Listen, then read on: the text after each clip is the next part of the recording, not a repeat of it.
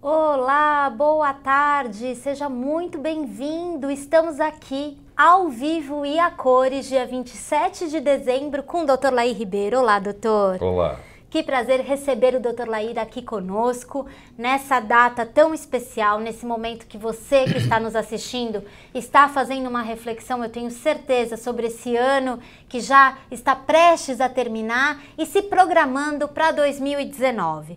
Eu tenho plena convicção que todas as pessoas, não sei o senhor, doutor, mas nove em cada dez pessoas que eu conheço nessa época do ano Tá fazendo algum planejamento para o ano que vem? Tá estipulando meta? Tá querendo vencer alguma coisa? E eu acredito que você que está nos assistindo agora está ansioso para ter o que em 2019? Sucesso. E nada mais é, nada melhor do que ter o Dr. Laí Ribeiro aqui conosco para nos ensinar e para nos ajudar a construir esse caminho vitorioso para o próximo ano, né? Independentemente de qual seja o sonho e o desejo da pessoa, não é isso, doutor? É isso mesmo. Só que nós temos que fazer um trabalho não só de ter a meta, mas de como implementá-la. Então, se você está disposto a ter um ano extraordinário, aproveite e se comprometa com esse tempo que o Dr. Lair Ribeiro separou para estar aqui junto com você. Né? Então, se ausente, desligue das outras questões. Se você está no ônibus, se você já está em casa, aproveite para se dedicar a esse tempo tão precioso que o Dr. Laí Ribeiro é, reservou para estar aqui auxiliando você a ter um ano extraordinário, com sucesso e com metas cumpridas. Eu aproveito para dar um oi para todo mundo que está nos acompanhando pelo Facebook e pelo canal YouTube do Dr. Laí Ribeiro e também a vocês que estão aqui no Instagram.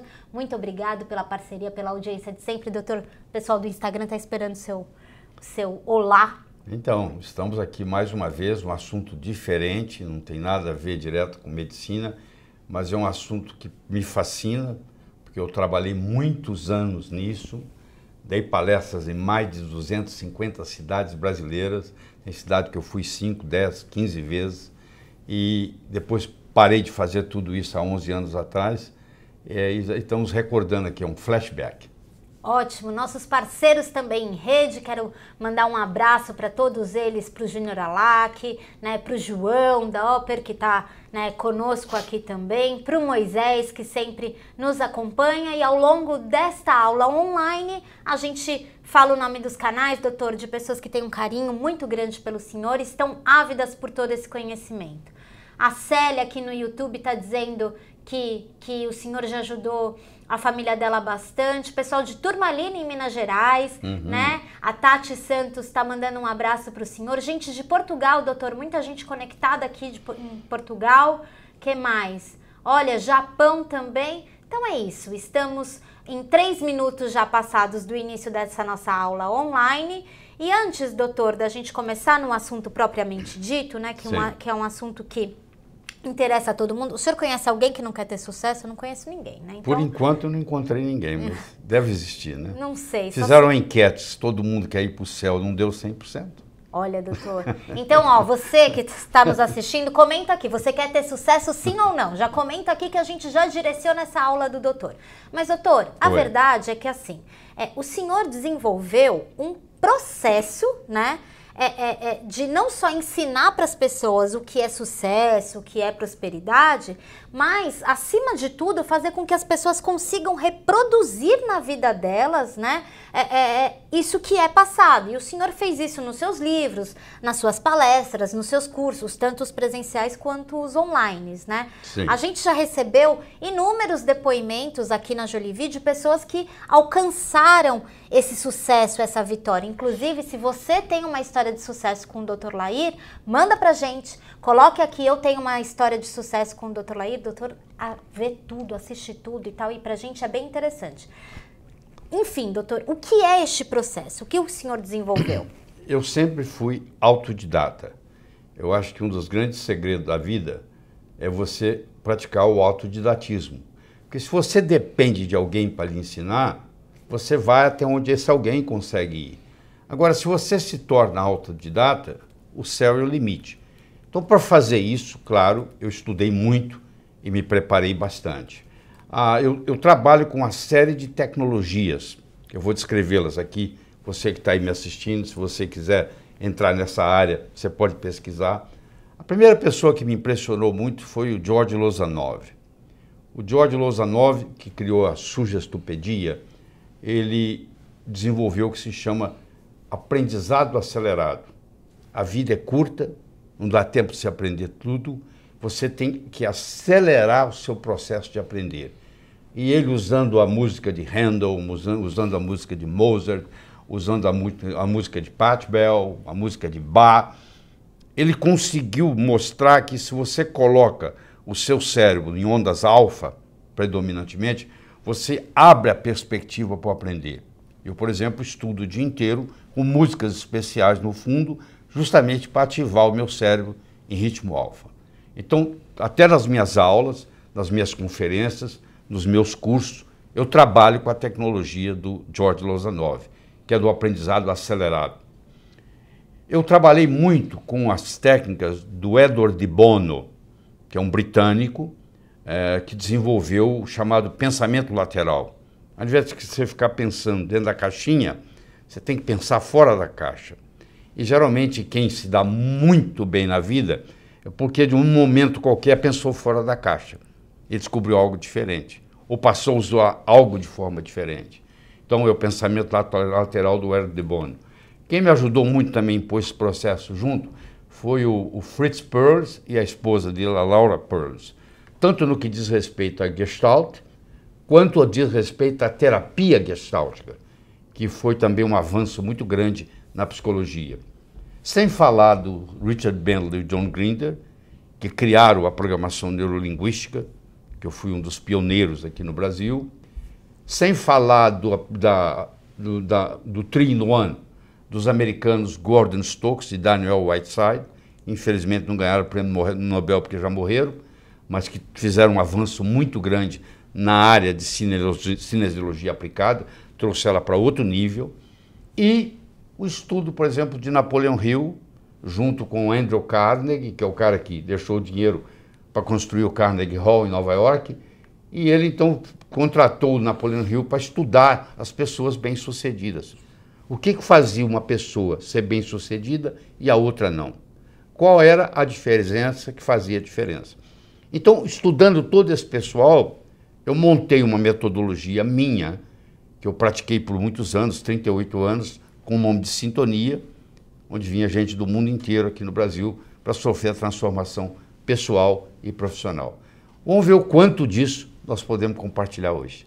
Ai, que empolgação. Porque, doutor, é, é, hoje em dia, principalmente com a democratização dos meios de comunicação, né? É, tem um lado muito bom, que a mensagem é uma mensagem, um conhecimento científico, como do senhor, chega na casa de todas as pessoas, né? Tem essa possibilidade dessa aproximação, mas também surgiu um terreno fértil aí para muita gente sem conhecimento se apresentar como detentor de conhecimento, né, doutor? É, isso acontece em todo lugar, infelizmente, né? A, a primeira condição para você ensinar é saber. Uhum. Então você tem que aplicar aquilo na sua vida, porque o conhecimento abstrato, do que eu chamo de pescoço para cima, ele não faz diferença na sua vida. O conhecimento que faz diferença é aquele que você implementa e mostra para os outros que aquilo acontece com você. Depois que você provou que aquilo acontece com você, você então está livre para ensinar para os outros. Tem muita Entendi. gente que não sabe fazer isso e está aí ensinando, mas eh, você que tem que descobrir quem são eles. Mas é isso, o doutor, o doutor está aqui com a liberdade de te ensinar aquilo que fez a diferença na vida dele e de inúmeras pessoas e que pode fazer a diferença na sua vida também. Aproveitando que está todo mundo conectado, vamos entrar no assunto propriamente dito e com esse conhecimento todo, esse estudo todo, só para a gente começar. O que é o sucesso, doutor? Pois é, uma definição de trabalho que eu uso, porque sucesso significa diferentes coisas para diferentes pessoas. Tem gente que quer fama, tem gente que quer dinheiro, tem gente que quer ser um bom pai de família Cada um quer uma coisa diferente. Então eu digo que uma, a minha definição de trabalho é a seguinte: sucesso é conseguir o que você quer, seja lá o que for. O que é diferente de felicidade. Felicidade parece uma troca de palavras, mas é querer o que você conseguiu. Para você ser feliz, ou estar feliz, melhor dizendo, você não precisa de mais nada. Você precisa aprender a viver o aqui e agora. Mas é interessante, porque não interessa onde você estiver, é aqui. Não interessa que hora for, é agora. Então, a vida é um eterno aqui e agora. Aqui e agora. Se você está vivendo o aqui e agora, não interessa o que aconteceu antes e nem interessa o que vai acontecer depois, eu estou 100% aqui e agora, eu estou feliz nesse momento que eu estou aqui e agora. Então, felicidade é aceitar aquilo que você tem e aprender a viver o aqui e agora. Isso não lhe impede de almejar outras coisas na vida. E essas outras coisas que você vai almejar chama-se sucesso. É obter aquilo que você quer, que pode ser traduzido numa ciência. Do mesmo modo que você aprende física, química, biologia, matemática, você pode aprender a ser bem-sucedido. Infelizmente, essa cadeira, essa disciplina não existe na escola. Não. Quer dizer, quando uma família tem um pai, uma mãe que sabe fazer isso, ensina para os filhos. Mas a maioria aprende por conta própria, quando, tem, quando é autodidata. Ou, ou senão, fica a vida inteira tentando e não consegue. Doutor, só para a gente aproveitar a, a ocasião, a gente, eu tive acesso a uma pesquisa que mostrou que 97%, eu não sei qual foi a metodologia, é, das pessoas não alcançam as metas que traçaram para aquele ano, né? Então, é, é, o que mostra também que as pessoas têm muita dificuldade em realizar aquilo que elas desejam, é, né, doutor? Muitos, muitos têm dificuldade até em escrever o que, que eles querem, porque muitos pensam assim, mas eu não mereço. Quer dizer, essa parte do merecimento é muito importante. Você tem aquilo que você acha que você merece. Então, olha a sua vida, olha a sua conta bancária, olha a sua família. Isso aí que você merece, que você acha que merece. No momento que você melhora a sua capacidade de merecimento, ou seja, você merece mais, o universo lhe entrega mais. Então isso é muito importante entender. Tem gente que batalha, batalha, batalha, batalha, morre na praia, porque no fim acha que aquilo não pertence àquela pessoa, que não merece aquilo. Então o auto-merecimento é muito importante. Aí, doutor, para a gente continuar nisso, né? O senhor disse que, infelizmente, é uma grande verdade, o sucesso não é ensinado, né? A ciência do sucesso não é ensinada. E da mesma forma, o fracasso também pode ser ensinado. O que é o fracasso, doutor? Do ponto de vista psicológico, não existe fracasso, porque fracasso é experiência de vida. Como é que você aprendeu a andar? Você levantou, caiu, levantou, caiu, levantou, caiu, até que um dia você andou. O erro pode ser altamente pedagógico, se você souber usá-lo.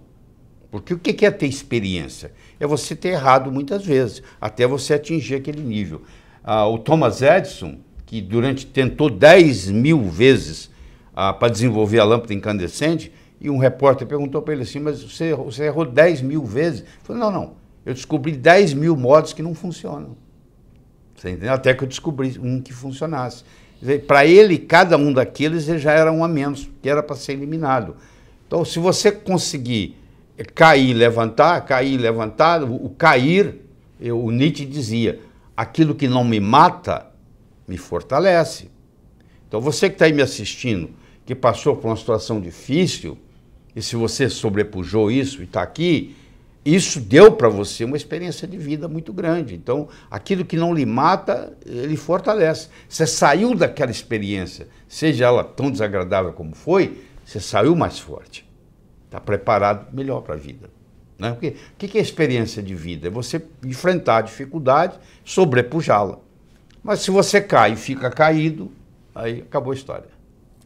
Doutor, e nesse processo de cair e levantar, né, de você olhar para o erro como um processo, uma oportunidade de aprendizado, os nossos sentidos, os nossos órgãos dos sentidos podem ser bons condutores? A gente pode confiar nos nossos órgãos dos sentidos, doutor? Em geral, não, porque é você tem a sensação que você está parada.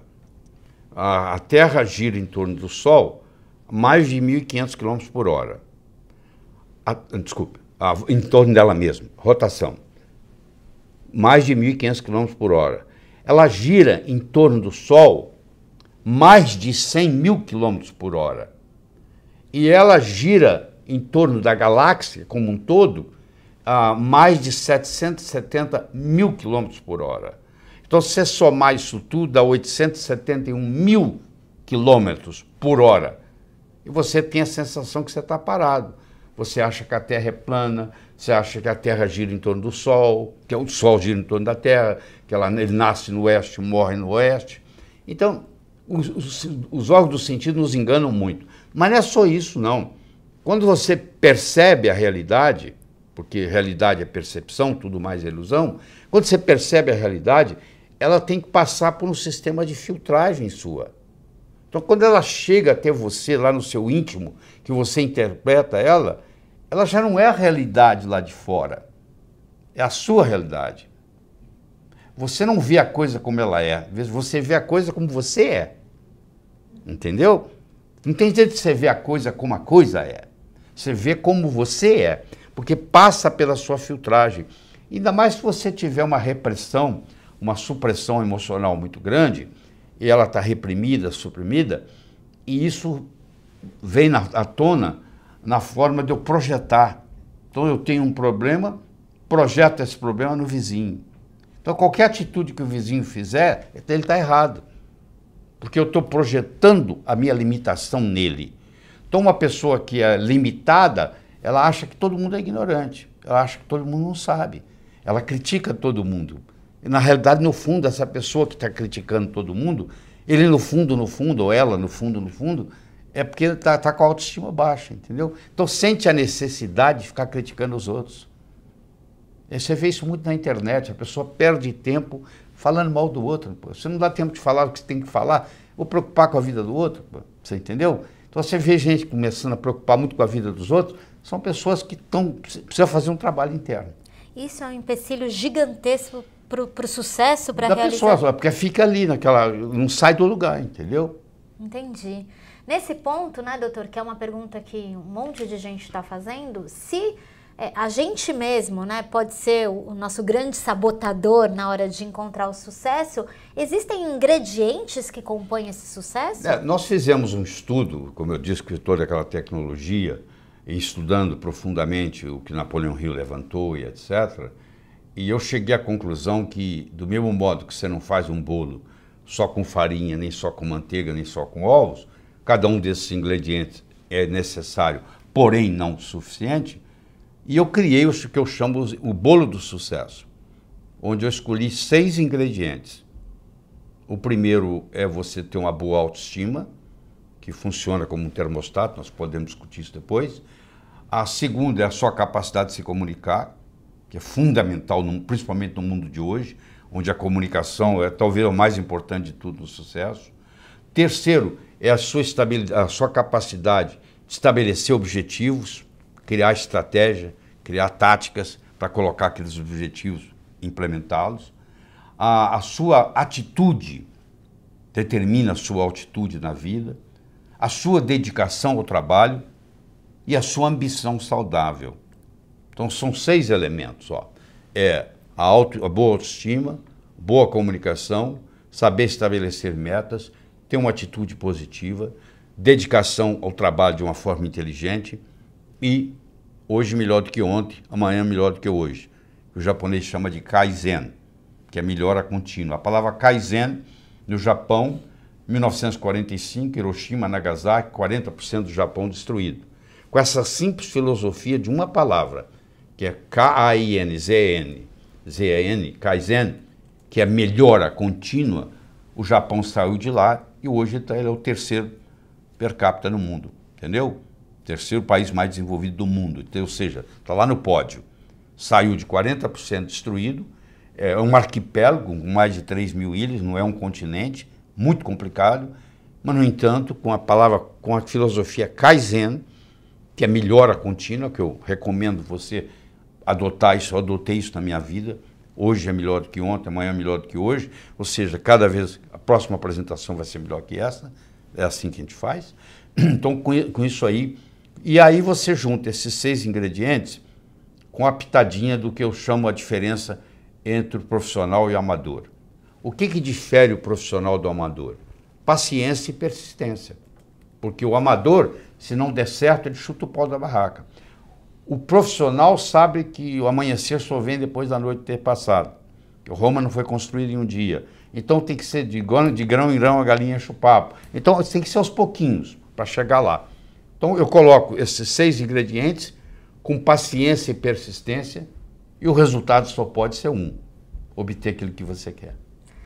Doutor, que aprendizado estamos tendo aqui? Eu acho que a gente vai se aprofundar nesses seis ingredientes que o senhor falou, mas eu queria pegar o último que o senhor chamou é, é, no início de é, ambição positiva, que aqui cabe bem, o senhor cita com uma certa frequência o filósofo Tim Maia, né, que uma é. coisa é uma coisa, outra coisa é outra coisa, é, que as pessoas têm um medo, uma aversão à ambição, como se fosse uma característica muito negativa, né, doutor? eu tô, estou falando de uma ambição saudável, né? Aquele indivíduo que fala assim, ó, eu não preciso mais de dinheiro. Bom, trabalha para ajudar o próximo, pô. Passa a ganhar para os outros. Porque se o seu vizinho está com problema, o problema é seu também, não é do vizinho. Né? Você vai na, na sociedade que nós vivemos, principalmente aqui no Brasil, você tem que fazer a sua parte e a parte dos outros, infelizmente.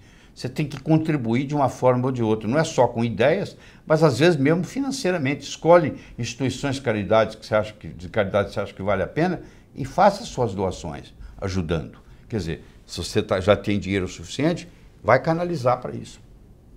Perfeito. Ney, que está assistindo a gente pelo YouTube, a gente lê suas mensagens sim. A gente está aqui, inclusive, acompanhando, porque a gente quer responder todas as pessoas. Doutora, as pessoas estão muito felizes, mas a Sônia, a Silmara, a Célia, ó, peguei tudo aqui, ó, Vanessa, todo mundo pedindo um pouquinho a mais, sabe, doutor? Querendo que o senhor ensine alguma técnica pra gente que nos ajude nessa missão de ter sucesso. E aí, conversei com o senhor há pouco, queria que o senhor falasse sobre a questão da visualização. Como é isso e por que, que isso é importante? É, o Einstein dizia que numa briga entre imaginação e conhecimento, a imaginação sempre ganha. Então, o que, que é imaginar? É visualizar. Então, é o, é o chamado crer para ver. São Tomé dizia: eu preciso ver para crer. Eu acho que São Tomé estava enganado, desculpe. Porque, na realidade, você tem que crer para ver. Se você não, se o John Kennedy não acreditasse que em uma década ele poderia colocar o homem na Lua, o homem não teria pisado na Lua. Se você for esperar alguém pisar na Lua para você acreditar que é possível pisar na Lua, não vai ser você que vai chegar lá. Então, se você está esperando acontecer, é outra pessoa que vai realizar. Então, você tem que passar a crer para ver. Você inverte o processo de São Tomé. São Tomé é ver para quê? Você é crer para ver. Então, quando eu me mudei para os Estados Unidos, a, a minha crença era de que em, em pelo menos dois anos eu ia começar a dar aula para americanos de cardiologia. Oito meses que eu estava lá, eu falei, fiz a minha primeira apresentação em Washington, D.C., no Distrito de Colômbia, é, para mais de 400 cardiologistas. Entendeu? E eu acreditava naquilo, eu estava trabalhando para aquilo. E não, levou, não levaram dois anos. Em oito meses eu estava fazendo isso. Agora, se eu falasse assim, ah, eu não acredito que isso vai acontecer, isso nunca teria acontecido. Você entendeu? Então, essa história de crer para ver parece um jogo de palavras, mas não é não. Você que está investindo, o que, que você está segurando? Você fala, não acredito, isso é impossível. Impossível alguma, alguma coisa que ninguém faz, até que alguém faça. Entendeu? Se fosse assim, to, to, todos os recordes foram batidos a princípio seriam impossíveis, né? E aí vem alguém bate o recorde, né? E aí vem outro bate aquele recorde, porque acredita que vai acontecer. Então, se você levar esse pensamento para você, eu vou partir do princípio de crer para ver. E vou ter o futuro não como expectativa, mas como uma possibilidade. O que quer dizer isso? Se eu tenho um futuro como uma expectativa e isso não acontece, eu fico frustrado. Se eu tenho o futuro como uma possibilidade e isso não acontece, foi apenas uma possibilidade, que não deu certo. Vamos ver da próxima. É muito, é, isso é muito importante, como que você vai estabelecer suas metas. Você vai estabelecer suas metas, eu não estou garantindo que você vai atingir obje os objetivos 100%. Mas eu vou lhe dizer, se você não atingir, a sua atitude tem que ser como uma possibilidade e não como uma expectativa. Porque se eu coloco como uma expectativa e não acontece, eu fico frustrado. Então você está querendo parar de fumar. Voltou. levanta, para de fumar de novo. Entendeu? Se você. Ah, não deu, não deu certo. não deu certo. O, o Thomas Edison fez 10 mil vezes para descobrir a lâmpada incandescente. Pô. Ele testou 10 mil vezes material diferente, até que ele descobriu um. Né? Então, levanta. Doutor, essa questão da visualização, ela é um exercício no sentido de que você precisa treinar, você precisa se esforçar para isso? Fizeram um estudo na Universidade de Yale, no estado de Connecticut, onde eles levaram estudantes para um campo e eles dividiram os estudantes em três grupos. Um grupo estava lá com o revólver dando tiro. O outro grupo estava lá mirando com a mão, imaginando que estava dando tiro.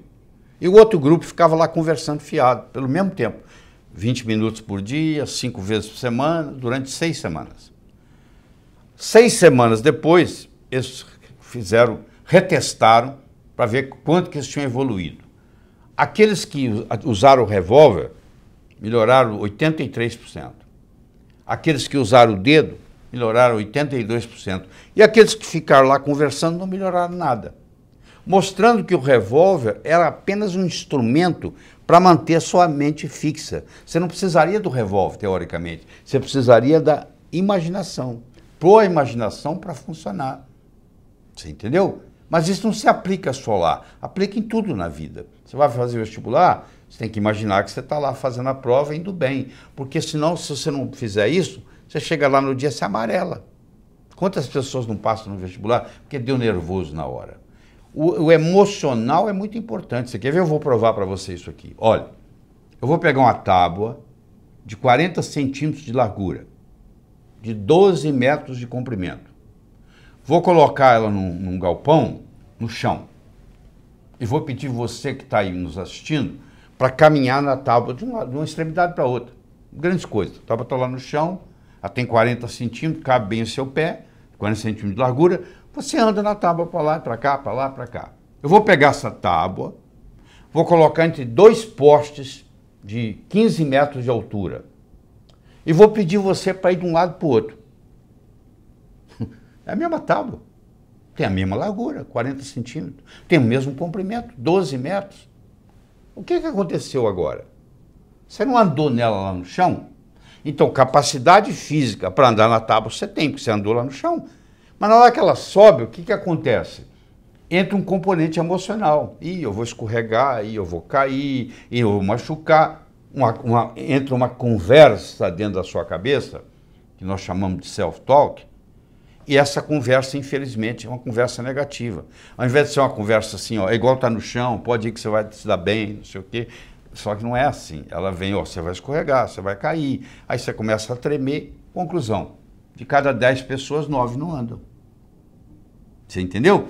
Estou te mostrando que não tem nada a ver com a parte física.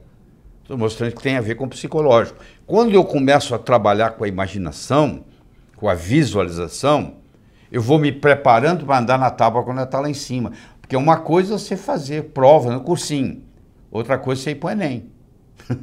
o Enem, a tábua está lá em cima aquele dia. Então, você pode ter saber no cursinho, você faz a prova, tira 10. Você vai no Enem, você é reprovado, porque lá a tábua subiu. Tem a parte emocional. Mas isso não aplica só lá. Isso aplica em qualquer coisa na vida. Então, você saber controlar esse emocional faz toda a diferença. Toda a diferença. Jefferson, estamos ao vivo sim. Ele pergunta assim: será que eles estão ao vivo mesmo? será que não é gravado? Não, estamos ao vivo sim. O Jefferson que deixou o comentário aqui no, no YouTube. Você falou que é ao vivo, é porque é ao vivo. É porque é ao vivo. O doutor Laí Ribeiro reservou a sua agenda nesse dia 27 Vim da praia, a família inteira lá, estou aqui para poder fazer isso para ajudar você a ter sucesso. A questão toda é que nos propusemos, né, até por escolha da audiência, muitas pessoas pediram essa temática por conta do próximo ano que se aproxima. Então a gente está priorizando responder as perguntas sobre a questão do sucesso, Isso. sobre a questão de metas, todas as outras que vocês deixaram aqui, Dr. Lair em suas redes sociais, né, nos canais oficiais do Dr. Lair sempre traz esses assuntos e a gente também reserva para os assinantes do Palavra do Dr. Lair. Dando seguimento, doutor, então um abraço para o Jefferson. Jefferson, faça a sua pergunta aqui, que se for sobre a temática desta live, a gente se programa para responder. Então, doutor, já vimos aqui, né, que a visualização é uma das técnicas, né, e me parece aqui, falando um pouco, que quando o senhor diz emocional, né, o senhor disse até que um dos ingredientes da questão do, do bolo do sucesso é a autoestima, é, amor próprio é a chave, doutor? É, você não pode ofertar aquilo que você não tem. Se você não tem dinheiro, como é que você vai doar dinheiro para alguém? Se você não tem comunicação, como é que você vai se comunicar com o outro? Você só pode dar aquilo que você tem. Agora eu lhe pergunto: se você não tem amor próprio, como é que você pode gostar dos outros? Se você não gosta nem de você. Não é estranho isso? Muito estranho. Então, o, pessoa, o número um é você. Primeiro você cuida de você. Você viu no avião? Lá vem a aeromoça lá e fala assim, ó, se por um acaso cair a, a, a concentração de oxigênio na cabine, vai cair uma máscara. Se você está com a criança, você faz o seguinte: você primeiro põe você, para depois cuidar da criança. Seja, let me be a better me for me, and I'll be a better me for you. Deixa eu ser uma pessoa melhor para mim, eu serei uma pessoa melhor para você. Você entendeu? Então, eu só posso dar para você amor, amor se eu tiver amor próprio. Então, eu tenho que aprender a gostar de mim mesmo. Porque é interessante, se eu gosto de mim mesmo, eu nunca vou me sentir sozinho. Eu tenho eu como companhia. Se eu gosto de mim, eu vou querer ficar comigo. Eu não tenho essa história. Aí a pessoa. Mas como é que você não tem solidão? a solidão é você, aquele que não fez amizade com si mesmo. Tem gente que quer fugir, de, mora sozinho quer fugir de casa. É verdade, doutor. E, e, tem, tem uma relação também com a questão do merecimento que o senhor estava falando há pouco, né? Quando, quando você gosta de si, é. você também se acha um merecedor daquilo que é você é deseja, né? Doutor? Mas você vê que interessante, ó. Você, para ser médico, você tem que fazer medicina. Você, para ser engenheiro, você tem que fazer engenharia. Você, para ser advogado, você tem que fazer direito, passar na OAB, etc. e tal. Você, para ser pai ou mãe, você só precisa copular. É só ter relação sexual que as crianças nascem. Então, o seu pai não fez curso para ser pai, a sua mãe não fez curso para ser mãe. Então, o seu pai e a sua mãe, na melhor das intenções, cometeu muito, cometeram muitos erros com você. Como os pais cometeram com eles. Como você comete com seus filhos. Como seus filhos vão cometer com seus netos. Um grande erro que eu gostaria de discutir com você aqui agora, você que é pai, que é mãe, vai ajudar muito, é o seguinte: olha que interessante. Qualquer palavra que eu falar aqui, ela tem uma representação visual na sua mente. Você quer ver? Olha, vamos lá. Vaca. Olha, veio uma vaca na sua mente, não veio? Tá bom. Vamos lá. Porta. Olha aí. Veio uma porta na sua, na sua mente, não veio? Caneta. Veio uma caneta na sua mente. Agora, olha que interessante. Olha o que vai acontecer na sua mente agora. Olha. Não. Veio um vazio, não veio? Não existe uma representação visual para a palavra não da sua mente. Se eu falar assim com você, ó, não pense azul, o que, que você está pensando? Não pense numa maçã, nem com casca, nem sem casca, nem verde, nem madura. Você está pensando em quê? Olha que interessante. Quando eu falo a palavra não, o que vem depois do não é que interessa. Não perturbe a sua irmãzinha. Oh, já falei com esse menino mil vezes e continua perturbando. Você está mandando ele perturbar. Mas não, como é que eu vou educar meu filho? Você vai falar para o seu filho o que, que você gostaria que ele fizesse. O que, que você quer que esse menino faça? Eu quero que ele trate bem a irmã. Só você fala com ele assim, meu filho, trate bem a sua irmãzinha. Você tem que falar o que você quer e não o que você não quer. Você olha isso, eu gosto muito de MMA, eu vejo o treinador que é bom, o treinador que é ruim. O treinador que não sabe isso, ele fala assim: ó, não deixa a sua cara na reta. Não, não deixa, o que, que você vai deixar? A cara na reta. Você entendeu? Então, uh, eles fizeram um estudo, mostraram que uma criança de 8 anos recebeu durante a vida, até então, mais ou menos 100 mil não. Não faça isso, não faça aquilo, não faça aquilo. E isso tudo está comprometendo, porque como o não não tem uma representação visual na mente, acontece o que vem depois do não. Então você que é pai e mãe, deixa eu lhe dar uma dica. Toda vez que você tiver para falar não, você pensa duas vezes. Você fala assim, mas o que, que eu quero? Não assista a televisão antes do jantar. O que, que você quer que ele faça? Brinque lá fora. Brinque lá fora antes do jantar. Só assim que você educa. Você não consegue educar uma criança com não. Quando ele chega na fase da adolescência, pior ainda. Aí que o não não vale nada mesmo. Você entendeu? Quer dizer, mas isso aí você vai culpar quem? Seu pai, sua mãe? Mas eles também não, eles não sabiam o que eles não sabiam. Igual você não sabe o que você não sabe.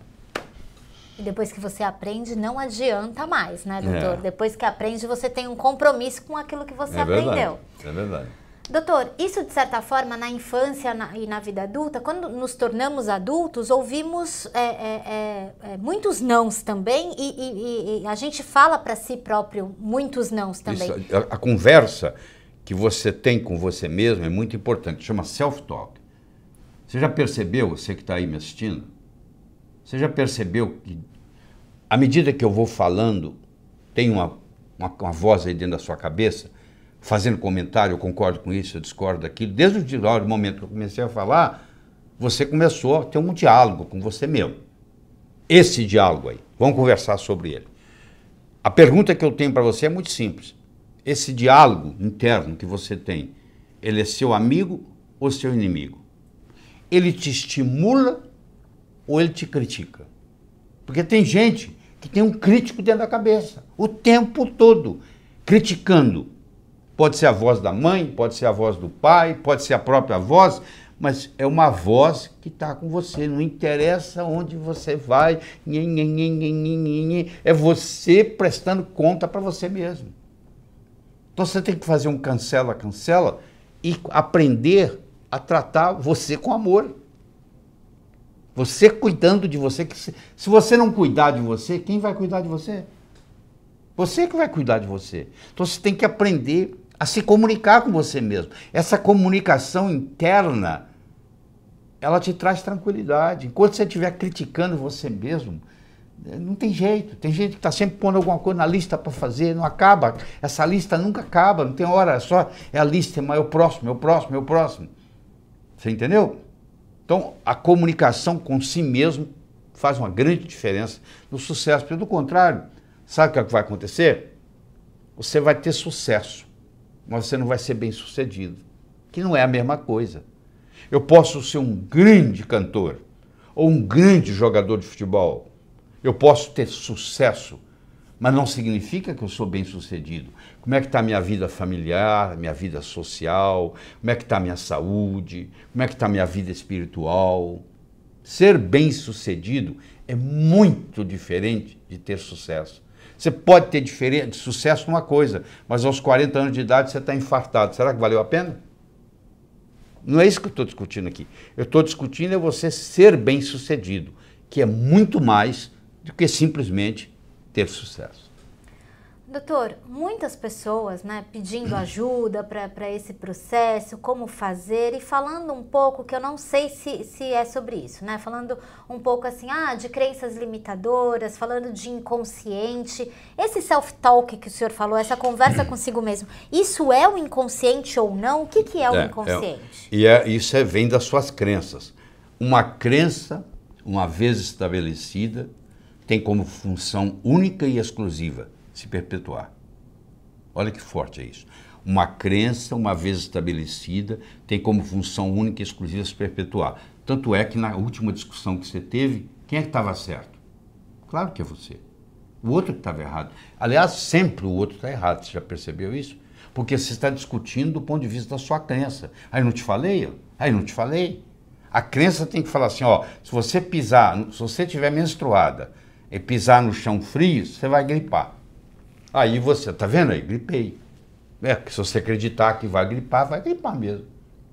Se você achar que uma rajada de vento te gripa, eu fico imaginando o cara que mora lá no deserto, está no oásis, com aquelas rajadas de vento 24 horas por dia, ia viver gripado. Mas lá ele não tem essa crença, porque lá não dá para ter essa crença. Ele não viveria. Então a crença, ela pode ser limitante. O que, que é evoluir? Você está aqui para evoluir? É por isso que você está aqui sentado me assistindo hoje?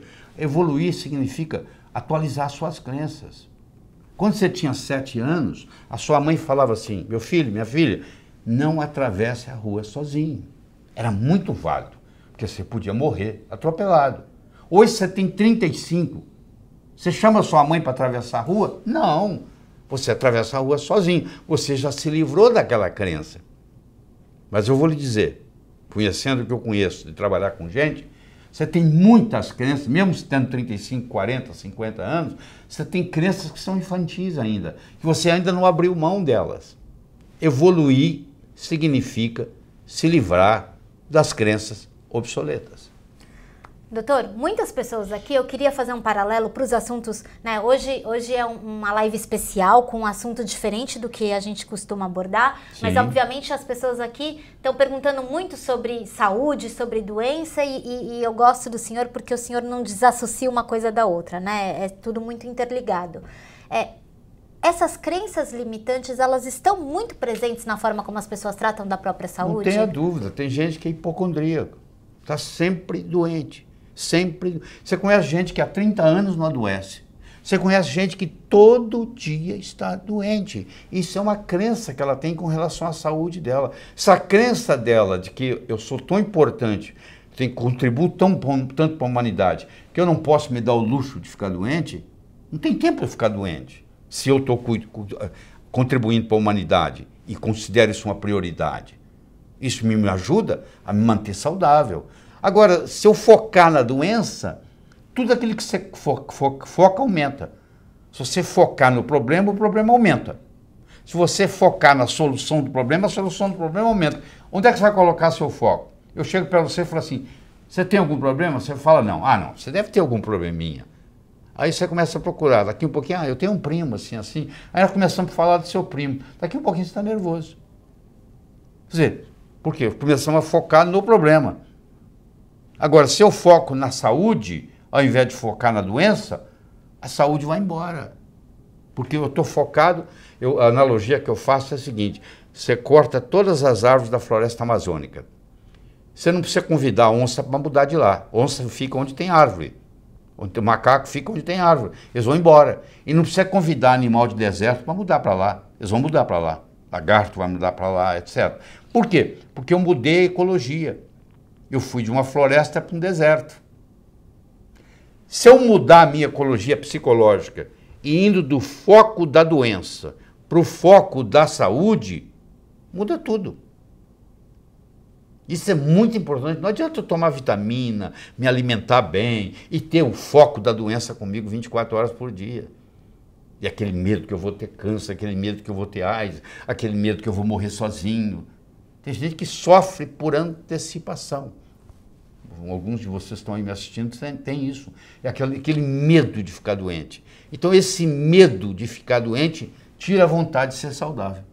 Doutor, muitas pessoas falando de ansiedade e depressão e também falando que escutaram muito sobre essa sentença do adoecimento, né? Eu, eu, é. só fugindo um pouquinho para daí a gente já volta para o sucesso, mas no sentido de que você vai ter hipertensão para a vida inteira, ah, que a sua então, doença isso, não tem cura. Então, pois é, você conhece o efeito placebo.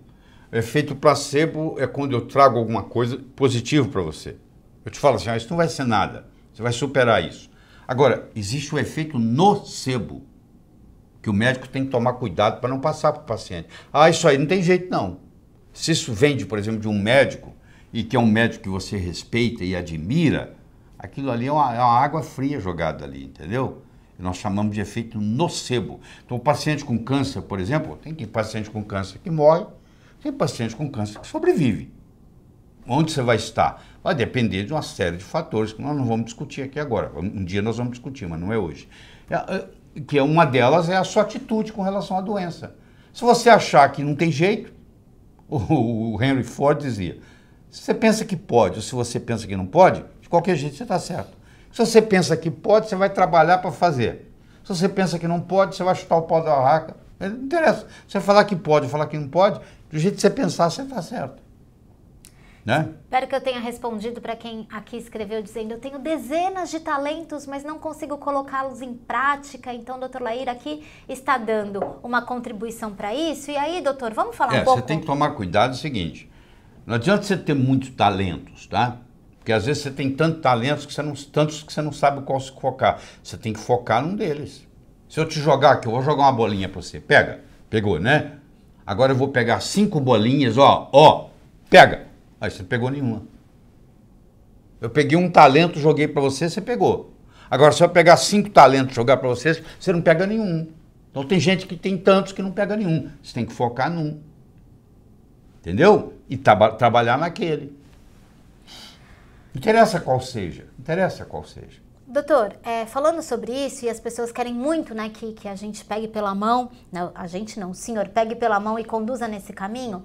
É, o senhor falou que um dos ingredientes para o sucesso é a questão da autoestima, né? O senhor falou, é, é, e o senhor comparou a um, um termostato, é, né? É assim, ó. O termômetro mede a temperatura da sala. Eu chego aqui, está 21 graus Celsius. É a temperatura da sala. Agora, isso é o termômetro.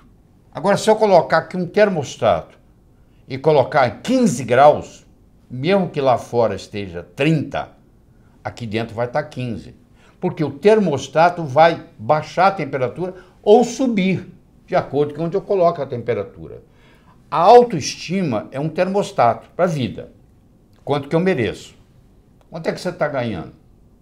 Se eu falar que você vai, mês que vem, multiplicar por 10 o seu faturamento, você vai acreditar? Não. Você fala, não é possível, quem é que vai. Se ganho um, vou, mês que vem vou ganhar 10? Eu sei, mas por que, que você está ganhando um e o seu amigo está ganhando quatro? Fazendo a mesma coisa, com o mesmo talento. Pode ser que ele tenha um marketing melhor do que o seu, pode. Mas pode ser também que ele tenha um termostato de autoestima melhor do que o seu. Então, o que você merece é o que você tem. O merecimento que você acha que você vale Está expresso aí na sua conta bancária, no carro que você dirige, na casa que você mora, na família que você tem. Está aí, é só você olhar. Se você quiser mais, você tem que sentir merecedor demais. E para sentir merecedor demais, escuta, você tem que subir a sua autoestima. Eu tenho uma boa notícia para você. Ótima. Ela não é feita de cimento, ela não é feita de, de, de, de aço. A autoestima ela é feita de linguagem. Do mesmo modo que ela foi construída linguisticamente, ela pode ser reconstruída linguisticamente. Oh, que beleza, que alívio, hein? Quer dizer, qualquer pessoa, em qualquer momento, não interessa a idade, não interessa a situação, pode melhorar. É uma questão, só que aí não tem jeito de se delegar. Aí eu vou pagar alguém para fazer isso para mim. Isso não existe. Você vai ter que evoluir. O sucesso está aí dentro, ele tem que sair. Daí você tem que fazer isso ser externado. Entendeu? Doutor, é, que ótimo, né? Então a minha autoestima é construída de linguagem, isso tem a ver com o poder da minha comunicação, Sim. né? É, é, é isso, é doutor? Isso. É, então, agora é o seguinte, eu posso me sentir muito bem e tá dentro do quarto do quarto do John, que era, né? É, do Jack. Do Jack, quarto Tá dentro do, do quarto do Jack. Não, tem, não posso fazer nada, porque eu estou preso no quarto do Jack. Mas como é que eu transbordo isso para o mundo? Eu transbordo isso para o mundo via comunicação. Eu posso ter dois indivíduos que têm QI de 145, quase gênio. Um está muito, muito, muito bem na vida e o outro está desempregado no quarto jack. Você vai ver a diferença? Um se comunica bem e o outro não dá nem bom dia para o vizinho. Então, no momento que você melhora a sua capacidade de se comunicar, você passa a valer mais no mercado. Essa é a realidade.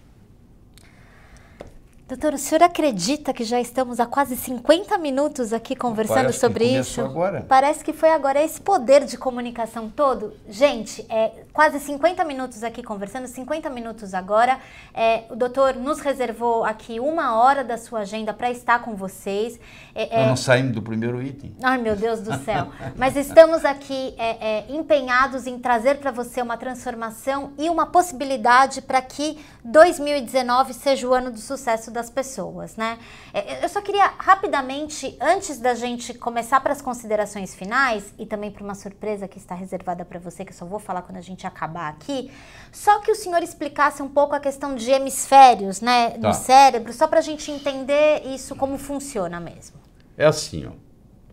A sua vida ela é um equilíbrio entre a razão e a emoção. Se você é só razão, você é um robô. Se você é só emoção, é um caos total. Certo?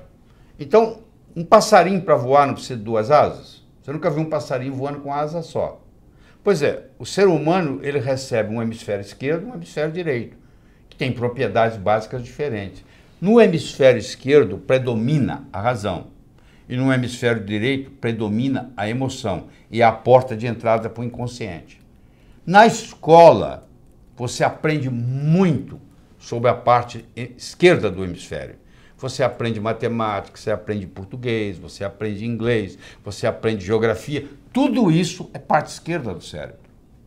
Agora, a imaginação, a visualização, a emoção, tudo está do lado direito.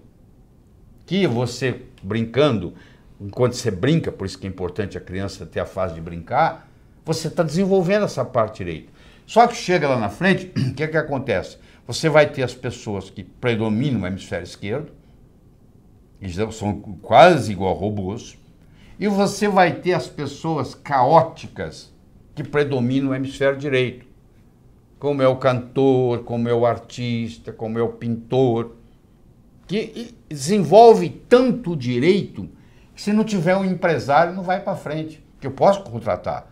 Eu posso, contra, eu posso ter um hemisfério direito desenvolvido, ser um, ter uma criatividade muito grande, mas eu sou desorganizado, eu sou caótico. O que, que eu faço? Eu contrato um secretário, uma secretária, que vai administrar essa parte para mim. Contrato um empresário que vai cuidar dos meus shows.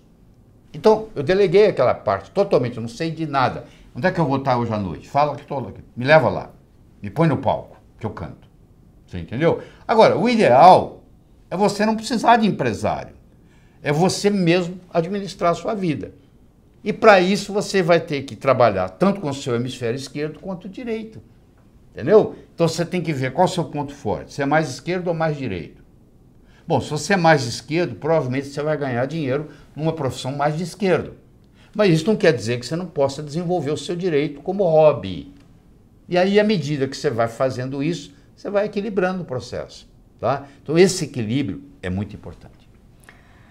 Doutor, todos estão buscando esse equilíbrio, então quero agradecer aos nossos parceiros, né? O Moisés do Minha Saúde Curas Naturais, o Luiz Sartorelli do Sky for Life, o Júnior Alac, que está todo mundo aqui em parceria com a gente.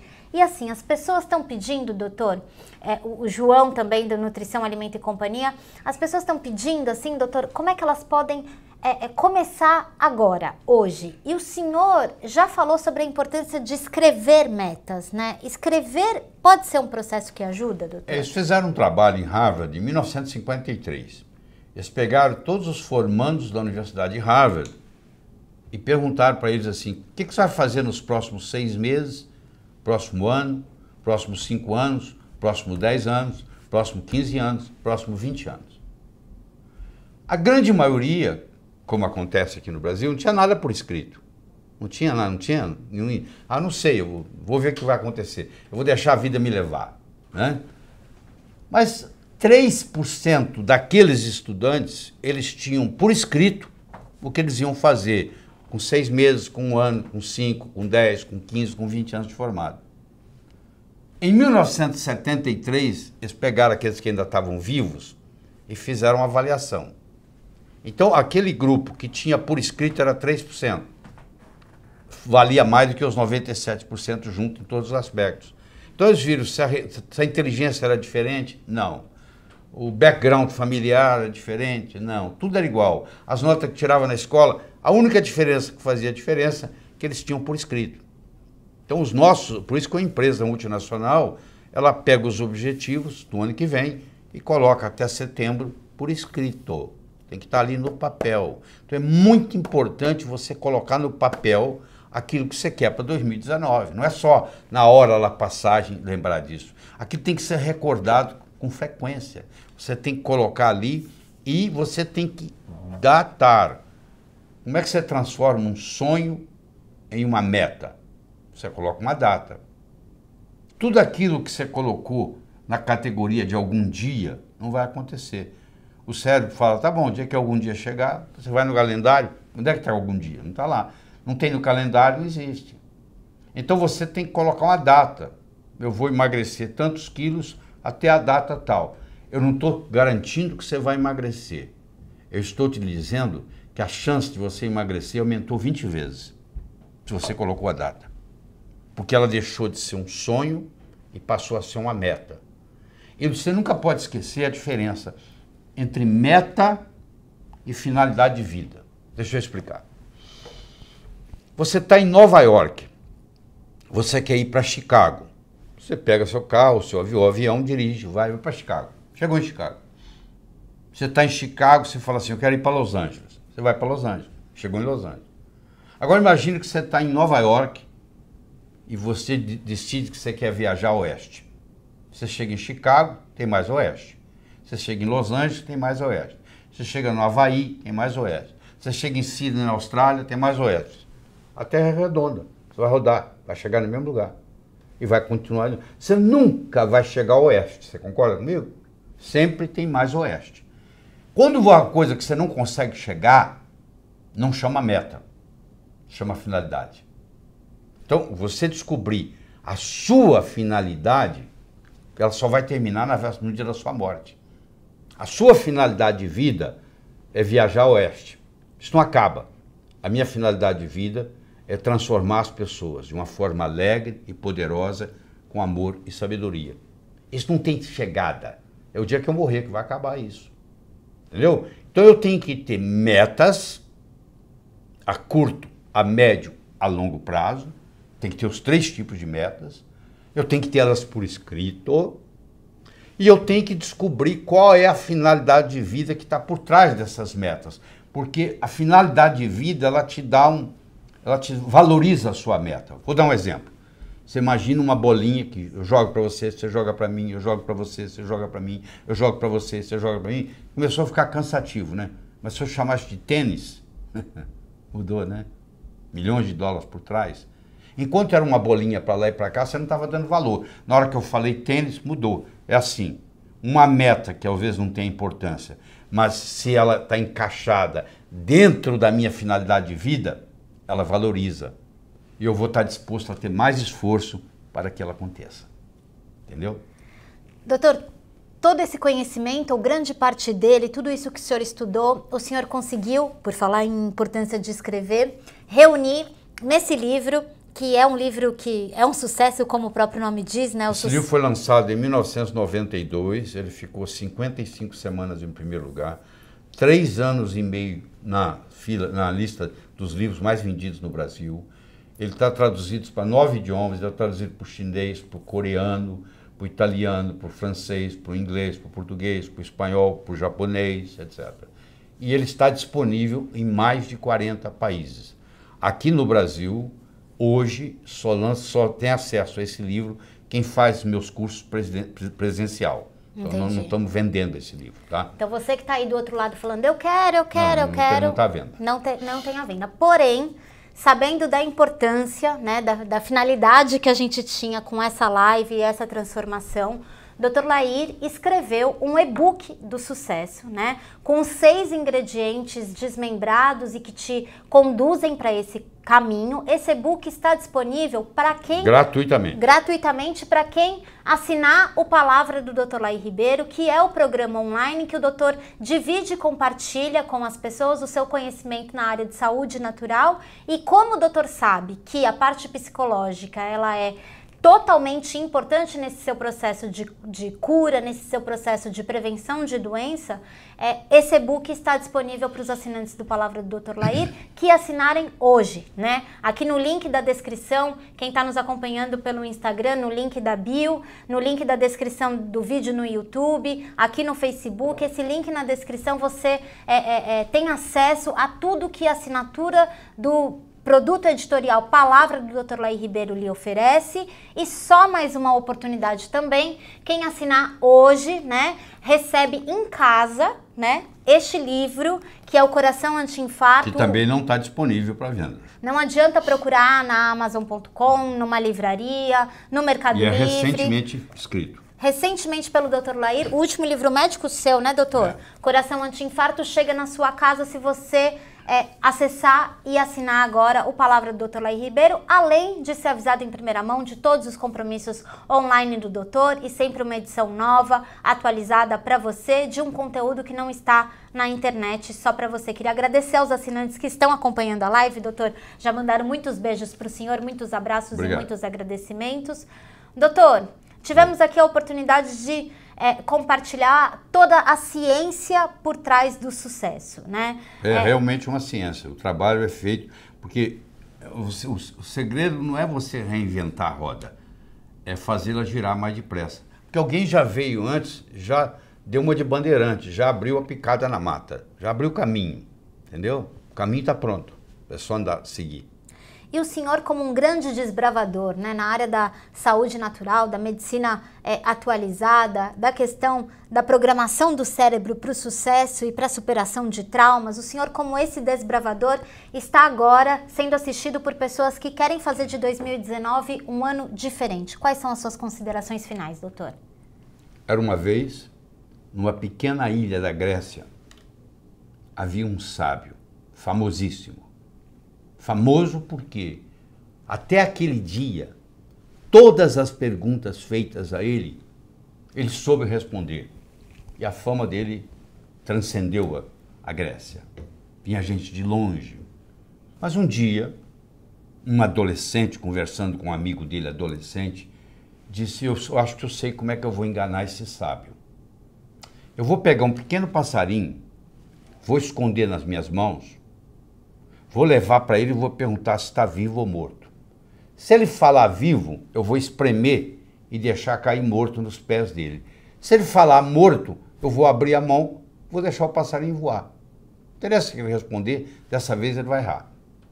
Mas você imagina, o adolescente pegou o pequeno passarinho, colocou nas mãos, levou, foi até o sábio, olhou para o sábio no olho e disse assim: Sábio, Diga-me, o passarinho nas minhas mãos está vivo ou morto?